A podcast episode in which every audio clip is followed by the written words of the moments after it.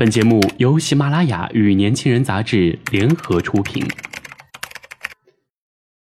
年轻是一次最有收获的阅读，我们的态度不在成功学的书单里。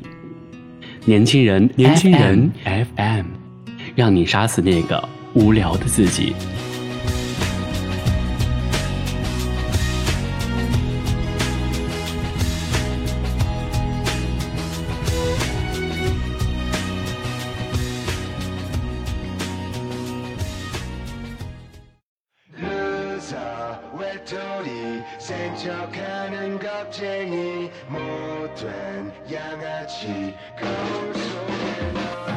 亲爱的听众朋友们，大家晚上好，欢迎收听今天的年轻人，我是主播舒杰。之前有和大家聊到过，舒杰是一名大四的学生，正面临着毕业、找工作这样一大难题。和我身边许多朋友一样，我一直处于一个非常焦虑的状态中，甚至于这种情绪也影响到了我的正常生活。但是在我阅读完今天作者的这篇文章之后，仔细想想，你真的不必害怕明天，做好眼前的自己就好了，因为路是一步一步走出来的。刚毕业那两年，朋友阿凯一直处于极度焦虑的状态中，情绪也是起伏不定，唯一的发泄方式就是在网上写点东西。理解的人给些只言片语的安慰，不理解的人笑笑飘过，看不懂的人说他是在发神经，活得虚无缥缈。其实他的焦虑不是无缘无故的，许多人大都经历过，不敢去想未来，不知道明天在哪儿。走出象牙塔，漂泊在异乡，手里攥着仅有的几百块钱，租着一间简陋的房子，每天去网吧投简历。把城里的各个区都跑遍了，两个月下来就是找不到合适的工作，手里的钱越来越少，瞅着昔日的同学朋友都渐渐稳定了下来，心里不由得着急和恐慌。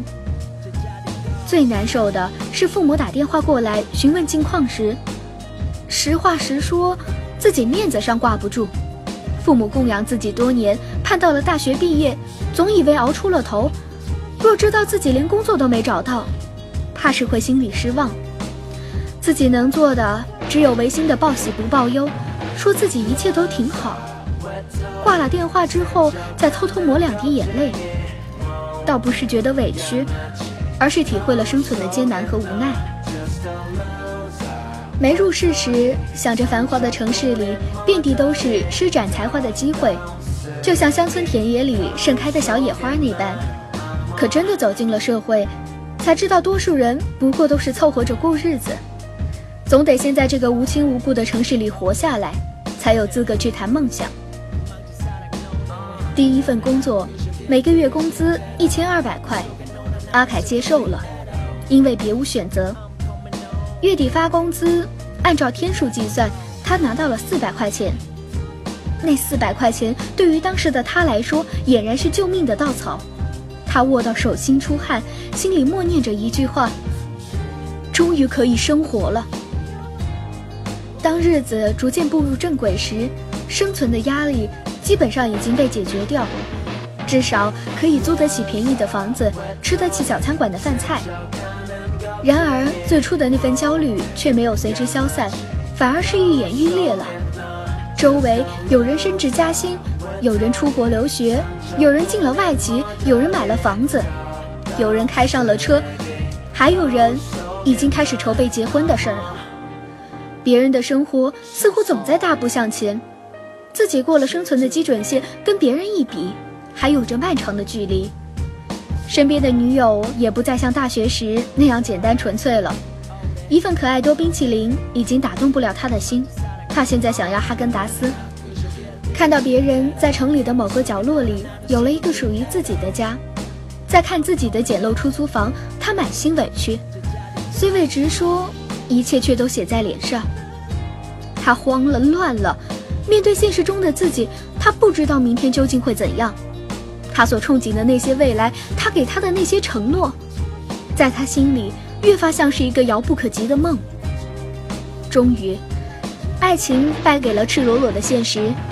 许多事情想通了就不会纠缠不休、颓废消沉。失恋的痛苦在所难免，但阿凯还是清醒的。为了让自己尽快调整好状态，从过去的回忆里抽离，他把大把的时间和精力放到了工作中，不再关注周围的人是否结婚、买房、升职，那些只会平添他的烦躁。他从原来的办公室职员调到销售部做业务，每天早出晚归，跟诸多陌生的客户打交道。这仿佛是一扇特别的窗，让他有机会见识到另一个世界。也为他的心开辟出了另一条路，他忘记了时间和忧虑，专注于每一天的任务和每一位顾客。从最初的屡屡遭拒，到后来的小订单，再到后来拉到了大客户，一路走得崎岖艰难，却也带给了他莫大的鼓舞和信心，治愈了他心底的伤，驱逐了他莫名的焦虑。忙碌的日子总是过得很快。现在的他已经在公司里有了自己的立足之地，独立的办公室。办公室的门上赫然写着三个字：经理室。是的，靠着自己的奋斗和努力，他已经成为了公司的业务经理，有公司配备的车，房子虽然还是租的，却早已不是简陋的小屋了。每逢节假日，他可以坦然地给父母打电话，告诉他们一切安好。偶尔还会接父母过来小住。至于感情，那个最重要的位子依然空着，但他不再焦虑和恐慌。倘若遇见对的人，他相信他给得起他幸福，给得起他一个温暖的家。回首走过的这段历程，阿凯总是笑着说：“以前我很担心我的未来，每天焦虑的睡不着觉，心里就像揣着一窝兔子。”后来我也想开了，就只管过好眼前吧。结果日子竟然变得好过了，事业也顺当。我突然想明白，有些事情你拼命的想担忧根本没有用，把眼下能做好的做好了，结果不会太差。人生的路上有无数的驿站可以歇脚，有的包袱可以等到该背的时候再去背。用不着把所有的包袱都背在今天的背上，你我都只能活在此时此刻，所以真的不必害怕明天。好了，今天的节目到这里就结束了，感谢您的收听。想了解更多关于年轻人 FM 的信息，请关注微信公众号 “youngs 一九八一”，或直接搜索“年轻人”即可。